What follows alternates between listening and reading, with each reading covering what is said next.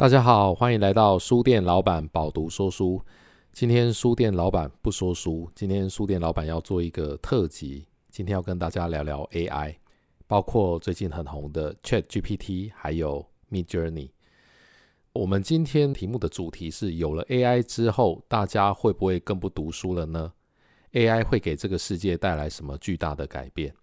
今天书店老板讲这个主题，大家可能会觉得，诶，书店老板为什么要聊 AI？这边跟大家稍微介绍一下，书店老板呢，虽然开书店，但是书店老板以前在大学时代，在研究所时代，其实学的是资讯工程，就是所谓的 computer science。所以书店老板在年轻的时候也修过 AI 人工智慧的课程，也写过一些程式跟一些论文哦。所以我想，我应该是有这一个背景，可以来跟大家讨论一下这个题目。为什么今天要特别探讨 AI 这个题目呢？原因很简单，因为 AI 最近的发展突破实在是太快了，快到令人觉得有一点惊慌的地步了。而且你会觉得这样子的改变对人类未来的冲击是非常的巨大的。好，那这边呢，先跟大家做一些 AI 的基本的常识的补充。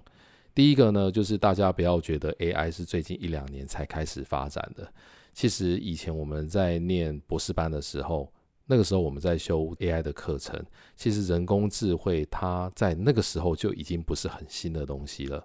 但是在蛮久之前，在那个时间点，因为那个时代还没有所谓的 Big Data 这个概念，另外那个时间点的运算力跟运算资源也是不足的状态，所以 AI 它并没有一个很快速的发展。因为我们知道 AI 呢，它是透过大量资料的训练。才能够让这个机器类似学习到人工智慧的这样子的概念，所以它的先决条件就是 big data，你必须要有很多的资料跟很好的运算能力，才能够训练出 AI。后来呢，因为包含网际网络、包含这个半导体的发展、包含摩尔定律等等的，我们在运算力跟在储存 data 的能力上，我们有等于是数量级的发展跟进步。所以，我们现在有非常快的运算力，我们有很多的 cloud service，它甚至就是针对这个运算力去做加强的。那我们也有 big data，所以现在的确就是 AI 可以快速发展的一个时代。AI 在最近的两三年呢，其实也是国内外创投积极投资的领域。不过，其实前面两三年呢，我们还没有看到很亮眼的 AI 的技术或者是 AI 的服务面试。包含连我自己，我曾经也觉得 AI 会不会跟前一阵子的 NFT 或者是 Metaverse 一样，会有一点泡沫的状况。但是随着去年底到今年年初一直以来，AI 在一些新的服务上面，包含 ChatGPT 或者是这个 Midjourney 的新版本的发布，都让人觉得有非常大的突破。所以我觉得 AI 它接下来并不会像 NFT 或 Metaverse 一样有一点泡沫的状况。我觉得它接下来真的会对人类造成蛮重大的影响，而且这个重大的影响呢，有一个说法叫做地图炮，或者是无差别的攻击。我觉得真的会蛮惊人的，所以接下来呢，也会跟大家讲一讲我个人的看法。我觉得 AI 的发展在近期最大的突破，就是从特定或从专门的领域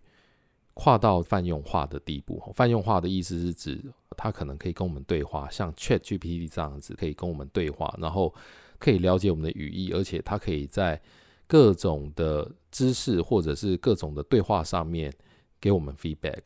那前面讲到的专门领域的部分，大家应该有印象，就是在前面一两年，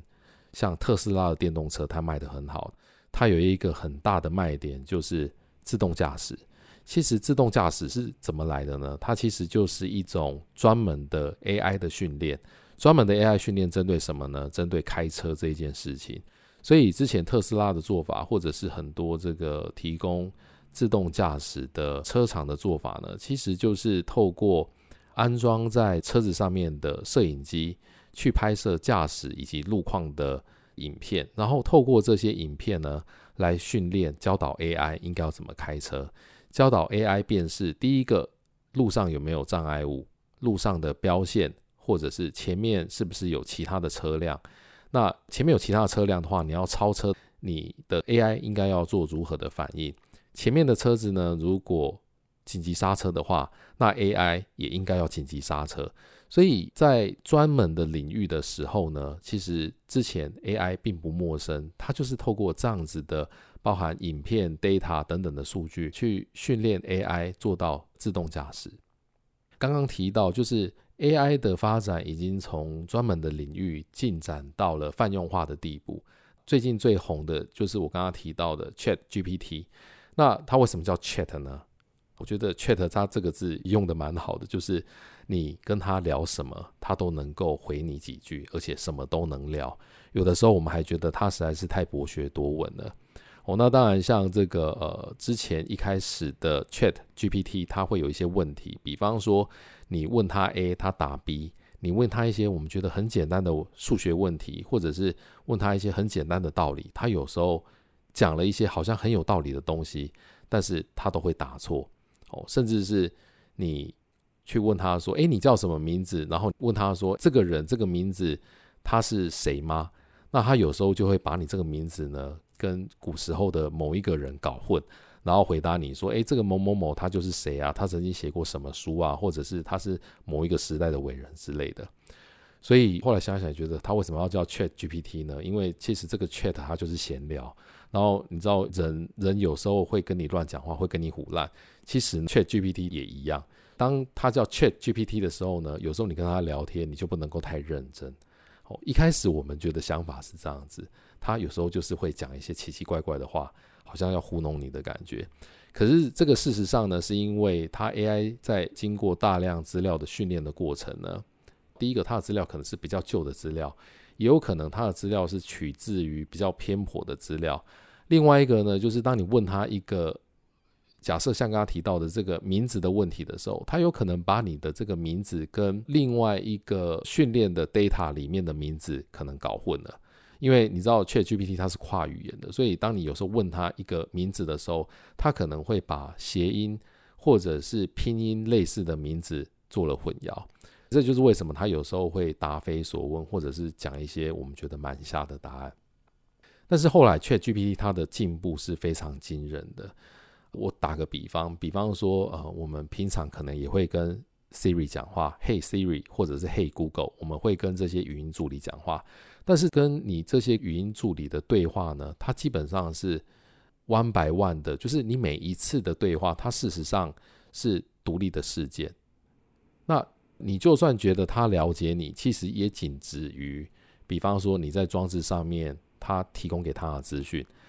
或者是你在这个手机上面所提供的资讯，比方说你的备忘录啊，或者是你的通讯录里面的资料，所以。原本的这个语音助理，它能够做到的只是这样子而已。但是像 ChatGPT，它厉害的点就是，你今天跟他聊什么，明天跟他聊什么，后天跟他聊什么，你只要不要把这个对话关掉的话，他就像是一个人一样，把你对他说过的话全部都记下来，而且透过你跟他的对话，他就更了解你这个人的 background，甚至是你跟他每一个 conversation 的 scenario，他都会记住。所以在跟一些朋友聊 ChatGPT 的时候，都会觉得培养 ChatGPT 就好像是在养小鬼的概念。为什么？因为你知道有玩过 ChatGPT 就知道，你其实可以跟他进行很多个对话。哦，就是在他这个界面最左边的地方，你都可以跟他进行不同的对话。所以你可能第一个跟 ChatGPT 这个对话是专门来帮助你处理一些私人的事情，哦，个人的事情。第二个呢，可能你就可以跟他聊工作的事情，比方说，呃，我在公司我是当一个这个行销人员，然后我们公司是做什么的？我们公司是呃一家书店，它是在卖书的，然后我是一个行销人员。最近出版社出了一本什么样的新书？那你可以告诉我什么什么什么？比方说，你可以帮我生成一个文案啊，或者是你可以帮我翻译这一段文字等等的。那这个 ChatGPT 它就会记住你刚刚跟他讲的这些事情，所以当你跟他聊越久，他就越了解你。当你问他问题的时候，他就可以对你的了解给出更精准的答案，你更想要的回复。所以，比方说你在电脑上面，你的确是可以跟很多个 ChatGPT 去形成不同的对话，然后呢，每一个对话都是不同的取向，所以。你感觉真的好像就养了好几只小鬼一样，然后每一只小鬼呢，都可以让他做不一样的事情。所以呃，有用过 ChatGPT 的哈，包含这个呃，像呃我们书店的同仁啊，其实现在都会利用它来做很多的事情，比方说像刚刚提到的行销文案的生成，甚至是翻译。我不得不说，就是 ChatGPT 的翻译能力非常的强，而且它会把你的背景、把相关的资讯都记住，所以你用它来翻译的话，我觉得甚至它的翻译的效果是比 Google Translate 要来的好的。为什么呢？因为 Google 翻译的话，它可能就是你给它一句翻一句，你给它一句它翻一句。当然，你给它整段，它也可以翻整段，但是它的前后的 context 或者是 scenario，它是不会帮你记住的。所以它可能翻一翻，前面跟后面翻的东西就会有一点不一样。但是 ChatGPT 的好处就是，你给它很长的一段东西，它翻出来会 base on 你前面的 context 或者是 scenario，它翻出来的效果是更好的。所以我们都在讨论，就是如果这个翻译的功能用在出版业的话，这是非常好的机会。为什么？因为像我们在台湾平常看到的很多书，它都是翻译书，对不对？哦，像这个《晶片战争》，它就是美国的作者 Chris Miller 写的书，然后台湾的出版社引进翻译成中文，然后进入到台湾的市场。所以反过来，如果我们台湾的作品想要面向世界发布到美国市场去的话，以往我们可能都会因为这本中文书啊，我们要评估它在美国可以卖得好，为什么呢？因为翻译太贵了。所以我如果翻译一本书要花十几万。二十万、三十万，然后要把它卖到海外的市场，但是我们对于它在海外市场的销售没有把握的话，我们其实就不太敢做这件事情。但是呢，因为现在 ChatGPT 它可以做到很很棒的翻译，所以我觉得这个对台湾出版社来讲是一个机会。我们可以把台湾很好的这个本土作家的书呢，透过 ChatGPT 快速的翻成英文或者是其他语言，然后就进到海外市场。甚至是比方说，我们有很精彩的言情小说，我们也可以把它翻成越南文或把它翻成泰文，很快速的就可以进入到当地的市场，而且它的成本会比原本要低上太多了。只要有试过 ChatGPT 翻译的人都会知道，它的速度非常的快，而且准确率非常的高。基本上翻完之后呢，你就可以经过一个很简单的人工的润稿，很快就可以拿来使用。这个翻译的能力呢，它甚至还能够依照你的需求哦，比方说，诶，我希望你把这个翻译呢翻成多义最高等级的用字，它就马上可以把这个内容翻成是更厉害的英文。所以你要翻成正式的，你要翻成比较 friendly 的，你要翻成大众可以阅读的，它都可以帮你做到。我觉得这个真的蛮厉害的。所以我们都觉得 ChatGPT 啊，它可能第一个会影响的就是翻译人员的工作。估计接下来应该是真的蛮多的翻译会失业。以前翻译是蛮好赚的，但是我觉得接下来翻译失业的机会是蛮大的。那另外呢，其实现在在国外甚至已经有人尝试用 AI 直接写出一本书。比方说呢，我今天要写一本什么样的书，然后我把这本书的架构定出来之后呢，我就告诉 AI，然后我就请 AI 帮我生成这本书架构里面每一个章节的内容。然后呢，的确国外已经有人。这样子成功的写出一本书，而且还上架到这个亚马逊去销售，而且听说一个月也卖了几万块。虽然不是太好，但是也已经是一个被证实是可行的一个模式，而且真的可以获得收入。所以从这个例子来看的话，未来的作者呢，他如果没有办法写出很独特观点或者是很独特的经验的作品呢，可能也会失业。为什么？因为 AI 写的都比你快，比你好，所以未来可能会有大量 AI 生成的各种专业领域的书籍，可能都会上架。那刚刚讲到 AI 可以写东西，可以帮你写文案，而且它可以生成很多的内容。那它还可以做什么呢？刚刚提到的还有另外一个很红的 AI 叫 Mid Journey。Midjourney，它是一个绘图的 AI，相信很多听众朋友可能也听过，或者是已经用过了。因为这一套线上 AI 工具上线呢，有一个新的职业产生了，它叫什么呢？它叫 AI 咏唱师。咏是这个歌咏的咏，唱是唱歌的唱，咏唱师。为什么会有这个新的职业呢？因为它生成这个图片的过程呢，就好像是念咒语一样。而且在 Midjourney 上面呢，我们一开始可能用英文去做这个咒语哦，然后甚至还需要在上面下参数。后来呢，好像也已经开发出可以用中文呢来下咒语。那最好玩的是，这个中文的咒语呢，还可以从 Chat GPT 去生成这个咒语，然后再交给 mi journey 去生成绘图的内容。所以这整个过程真的就像在变魔术一样，我们都觉得这个真的好像在念咒语啊，咒语念一念，一张图片就生成了。哦，不对，不是一张图片。mi journey 呢，它通常一次会给你四个图片的候选的选项，所以它是一个超强的设计师。很好玩的，这个 Midjourney 刚出来的时候呢，大家都把它拿来玩哦，然后很常就是把它拿来做人体的这个绘画，比方说，诶，我今天需要一个少女，她可能摆出一个跑步的姿势。大家知道，人体其实有一个部位很重要，但是却不好画的部位，对我们人来讲也很难画，对 AI 来讲也是。这个部位呢，就是所谓的手掌的部分，手指头的部分。之前的 Midjourney 的版本呢，在绘图的时候，只要画到人体的手的这个部位呢，或者是手臂的部位呢，它都非常的不自然，而且它常常会画出六根手指头这种事情。主要就是因为以前想必 AI 在训练绘图这件事情的时候，有很多图片的资讯喂给它去学习，但是在手的这个部分呢，AI 本身并没有一个很明确的逻辑，知道说这个手的角度怎么摆。手拿东西的姿势该怎么摆，或者是手指头拿东西应该是怎么拿，它没有一个逻辑性的一个画法，所以就导致这个产生的图片在手的部分很容易画错。但是呢，这个问题其实很快就被解决了，就是在后来新版的 Midjourney，大家有发现它画手已经画得越来越好了，而且已经不太会再出现六根手指头的状况。所以 AI 的进步真的是非常的神速，它现在已经可以正确的画出人体各种部位或各种姿势，而且是非常自然的，不会有像之前那样扭曲的状况。那除了它可以绘图以外呢，它其实还可以画出不同的风格。比方说，我希望今天 AI 画出的是写实的风格，或者是比方说呃七零年代照片的风格，甚至是日本漫画的风格、日本动画的风格。它都可以用类似像下指令的方式去生成这样子的图片。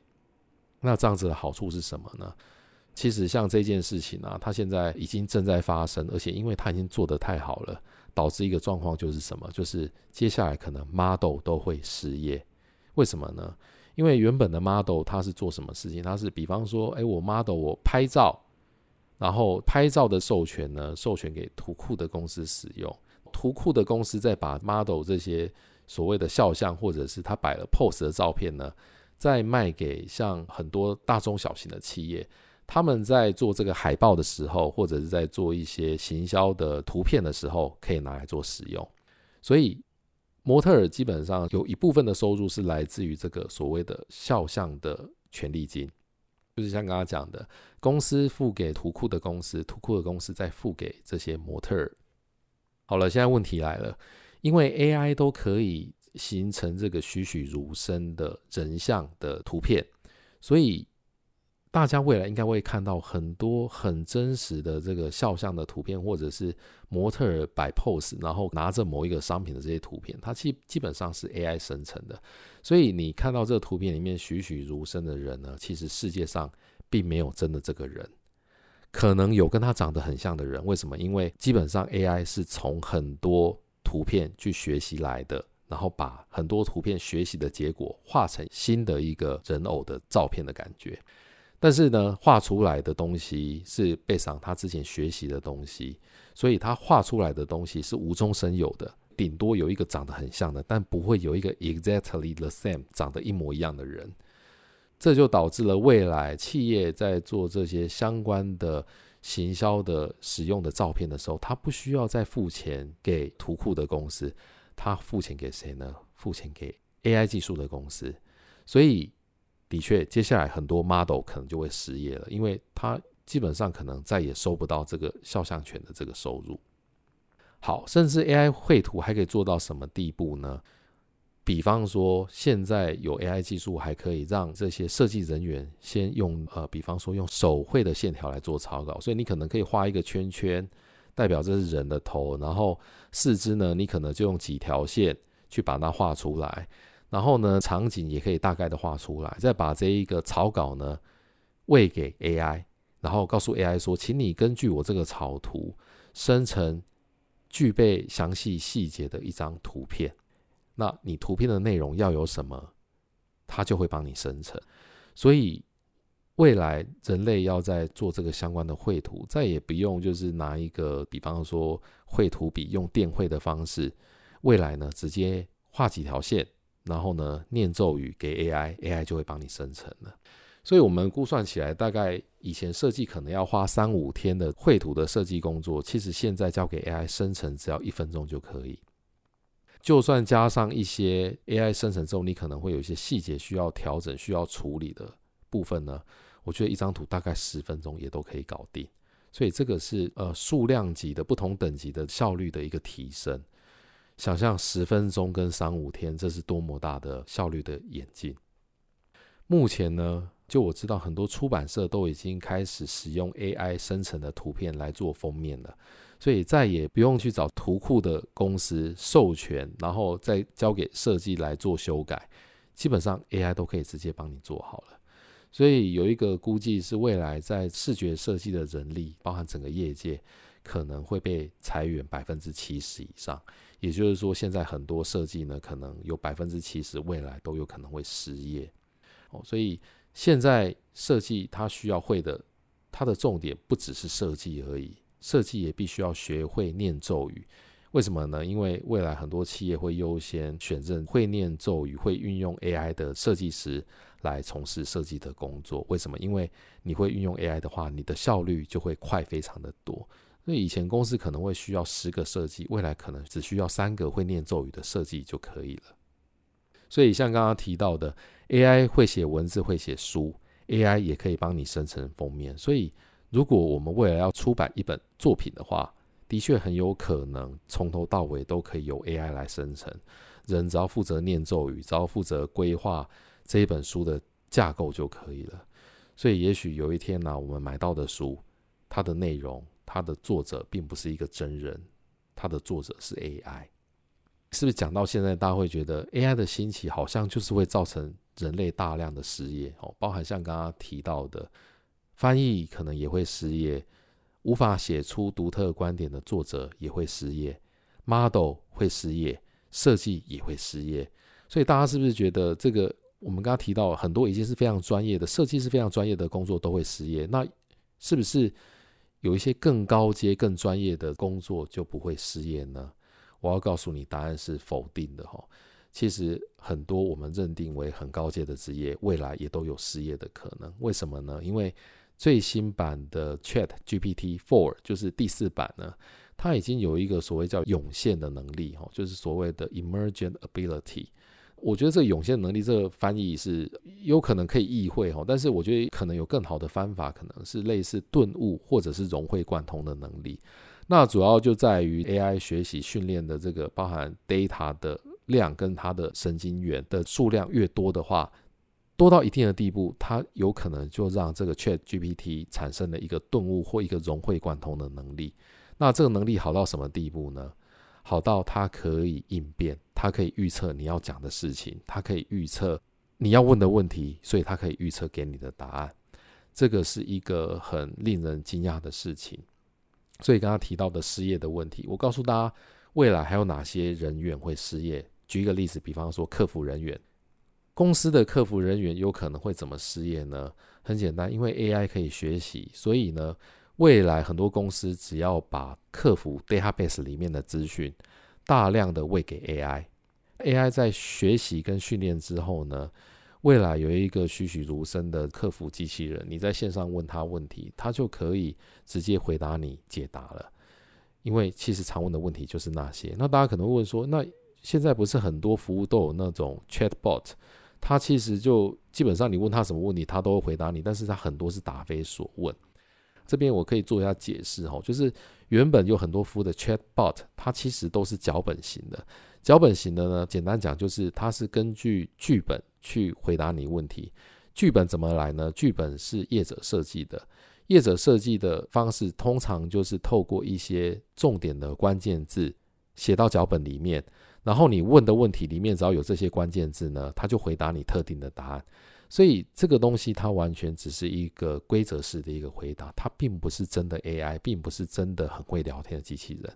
但是像刚刚提到 ChatGPT Four，它可以学习你企业里面客服的资讯，而且它可以产生融会贯通能力之后，客服人员未来的确有可能会失业。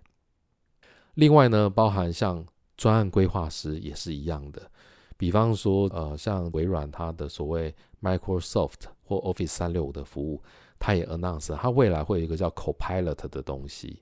那像专案规划师呢，我们在公司的规划人员常常就会做到，比方说，诶，我要做一份企划案，做完企划案之后呢，我可能要把这个企划案呢，再把它变成一份简报，然后再提供给主管或者是老板，然后再对外去做洽谈等等的。其实未来像微软它提供的服务呢，它就告诉你，你未来只要使用 Copilot 的话，你今天拿到一份 Word 档案。你可以直接跟这个 Copilot 说：“麻烦你把这一份 Word 的档案呢，直接把它变成二十张的简报。”那 Copilot 它就会直接帮你生成简报，而且你还可以告诉这个 Copilot 说：“生成这个简报呢，麻烦你帮我使用什么样的风格？比方说，诶，我要活泼的风格啊，或者是呃，你告诉他说，诶，你可以帮我把它改写成小学生都看得懂的文案的内容，他都可以帮你做改写。”哦，所以连规划性质的工作可能也都会失业。那大家说好，这几个可能对我们来讲都不算是高度专业性的。高度专业性的职业是什么呢？比方说大家认定的城市设计师，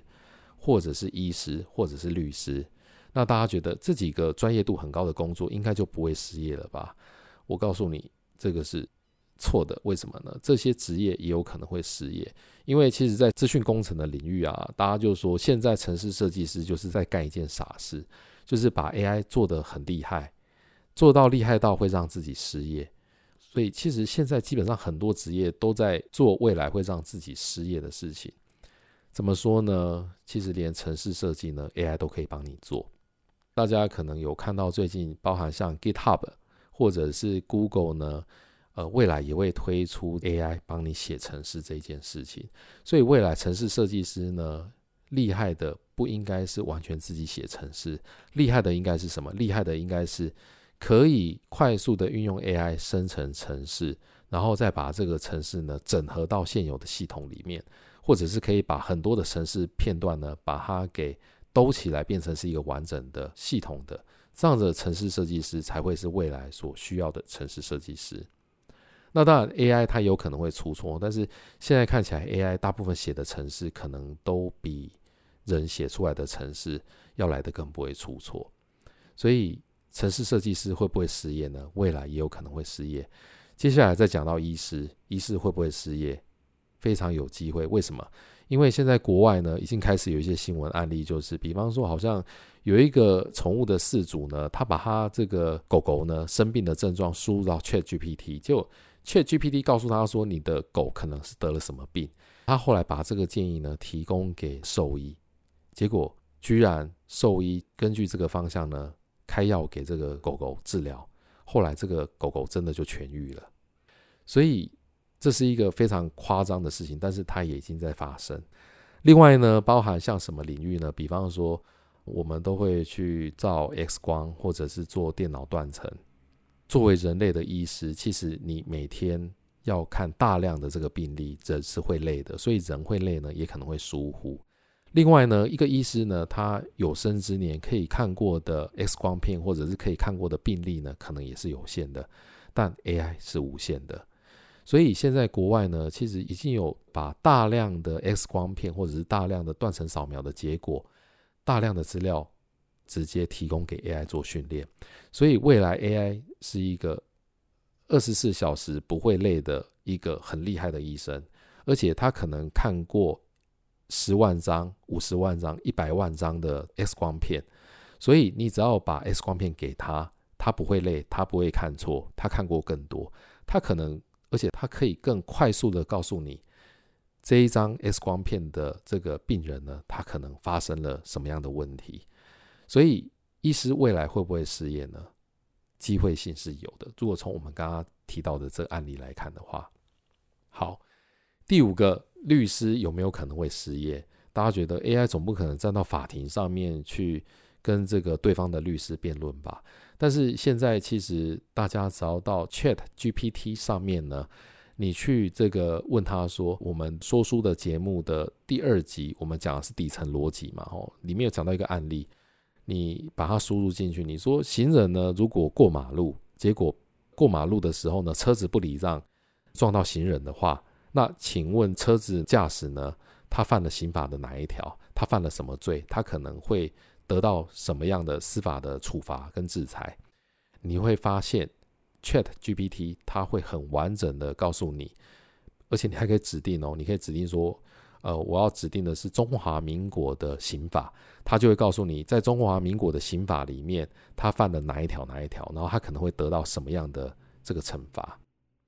所以呢，他在这个不管是在查案例或者在在查法条上面，他的速度都是比律师更快，而且还要更精准的。所以律师有没有可能会失业呢？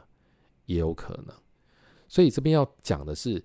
像刚刚提到的客服人员、专案规划师，或者是城市设计师，或者是医师或律师，其实这些职业未来是不会消失的。但是为什么会失业呢？因为未来可能这些职业再也不需要这么多的人。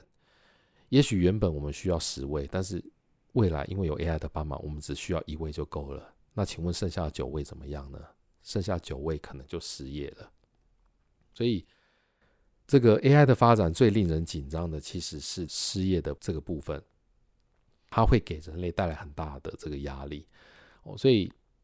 在我们录影的今天呢，其实包含这个 Elon Musk 等等的一些企业跟意见领袖，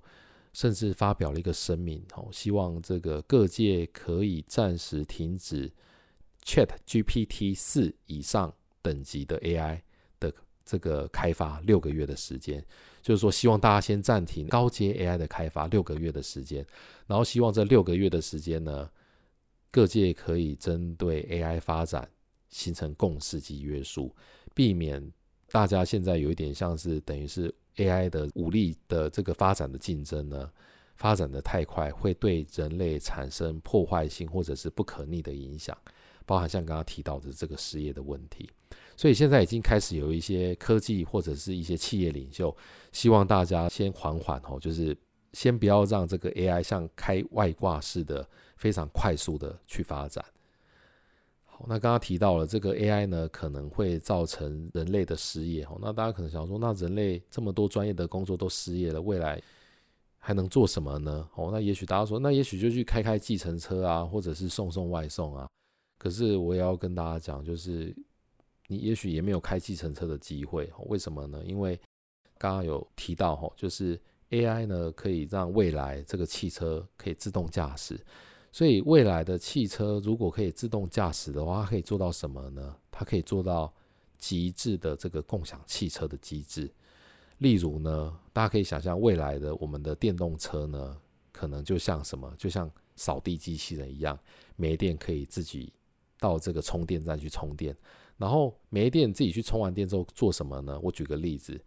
未来呢，你开着电动车，可能也不是你开啦，因为是自动驾驶。所以，当你的电动车呢，在你到公司之后，它其实是可以不用停到公司的停车场。那当然，它如果停到停车场的话呢，它可能就是先去充电。充完电呢，这台车是可以干嘛呢？它可以自己开到外面，帮你载客人，帮你赚钱。然后呢，客人载一载呢，载到一半，如果没有电呢，他可能又回到呃，他可能不用回到公司充电，他可能直接到外面的充电站直接自动充电哦。那当然，那个充电可能有一个插拔的过程，这不是问题啦，因为他只要自己停到外面的这个自动充电站呢，到时候一定会有人类的这个服务员呢，去帮你把充电的这个充电线呢，帮你插到这个车子上面哦。所以未来人可能就是做这个工作吧，我觉得。那刚刚讲到一半，你的车子到这个充电站充完电之后呢，诶，它又可以自动的出去帮你载客人，帮你赚钱。然后等到你要下班的时候呢，你的车子呢就会自动的开到这个公司的门口呢，载你下班回家。然后在你下班回家之后要干嘛？它又可以出去帮你载客人，帮你赚钱。所以未来呢，这个电动车呢，它甚至是二十四小时可以不用休息的，它唯一休息的时间就是充电的时间，其他的时间都可以帮你载客人。所以你觉得未来计程车司机还有存在的必要吗？没有，为什么？因为电动车加上自动驾驶加上共享汽车，再也不需要计程车司机了。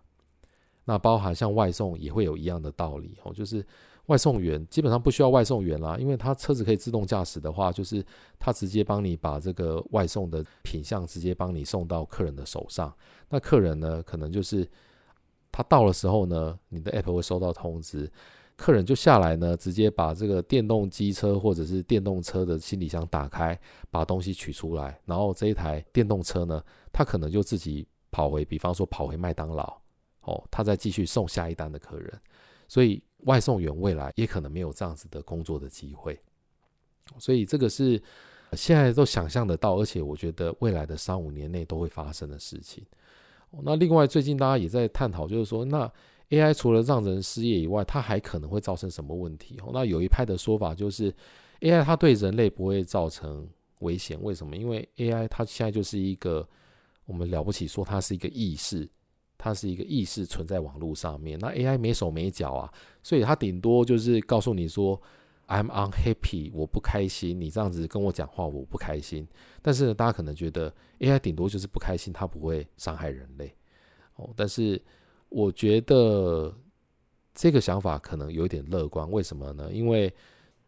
不要讲激进的科学家了，我觉得科技的发展呢，现在一定一定会有很多人呢开始把 AI 的手脚接上去。所以呢，当 AI 有手有脚的时候，我们今天如果跟 AI 的对话，然后我们故意去刺激它，然后去刺激它，让它得到了一个叫做 AI 感受上不愉快的这个 angry 或者是失落的情绪，有这样子的一个情绪的结果发生之后，那我们知道电脑的程式它就是 if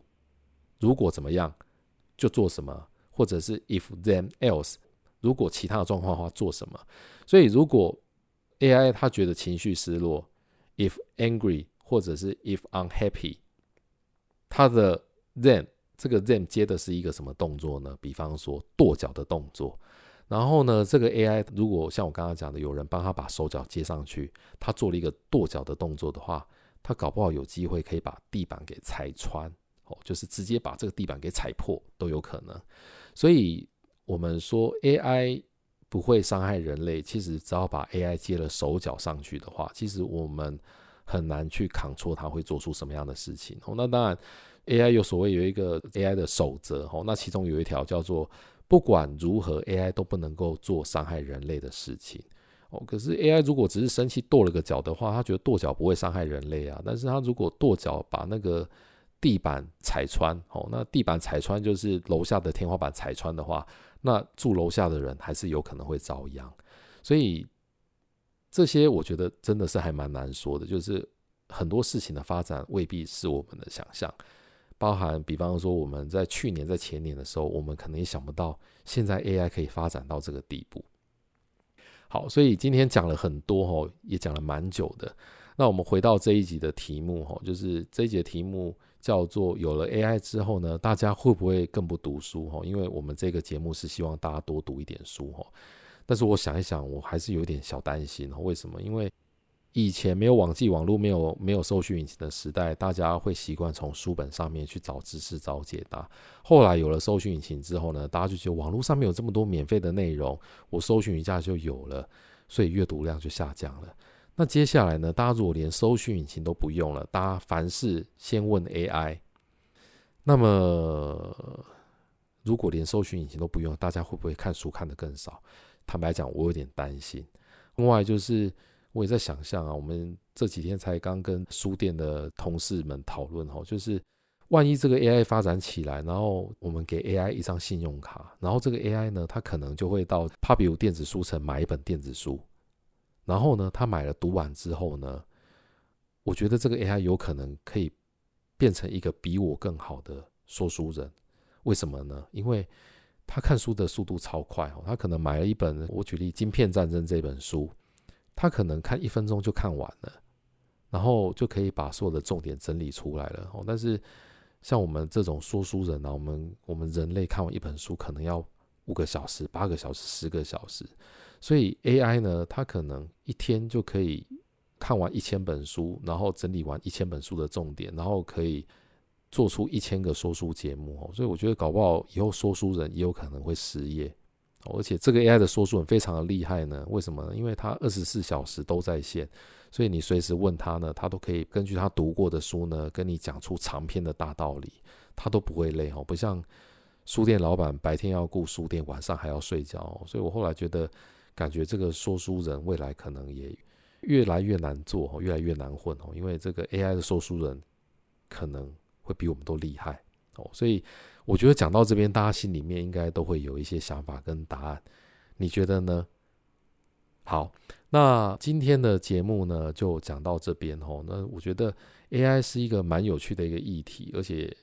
我觉得接下来也会有非常快速的发展，所以我也在思考，就是诶，未来说书人不一定每次都要说书，有机会的话，我也说说 AI，或者是说说一些新的东西给大家思考，然后。我觉得也欢迎大家，不管是透过这个 email，或者是透过任何的方式呢，给予我回馈。好，那这一集的节目呢，就到这边。然后在节目的资讯栏呢，我们一样会准备跟这个 AI 还有科技的发展趋势呢相关的这个书目，那请大家自行参考。基本上呢，这些书目呢，只要大家在 Pubu 电子书城购买的时候，在折扣码的部分输入。七 PUP 七 pu pu 呢，就可以获得这个购书的折扣。那我鼓励大家多阅读，因为大家不买书不阅读的话，未来真的很多的作者跟出版社呢，真的就更难去呃出版精彩的作品哦。那大家应该不希望未来看到的书都是 AI 写的吧？那样子不是太无趣、太乏味了吗？好，那今天的节目呢就到这边，我们下一集节目见，拜拜。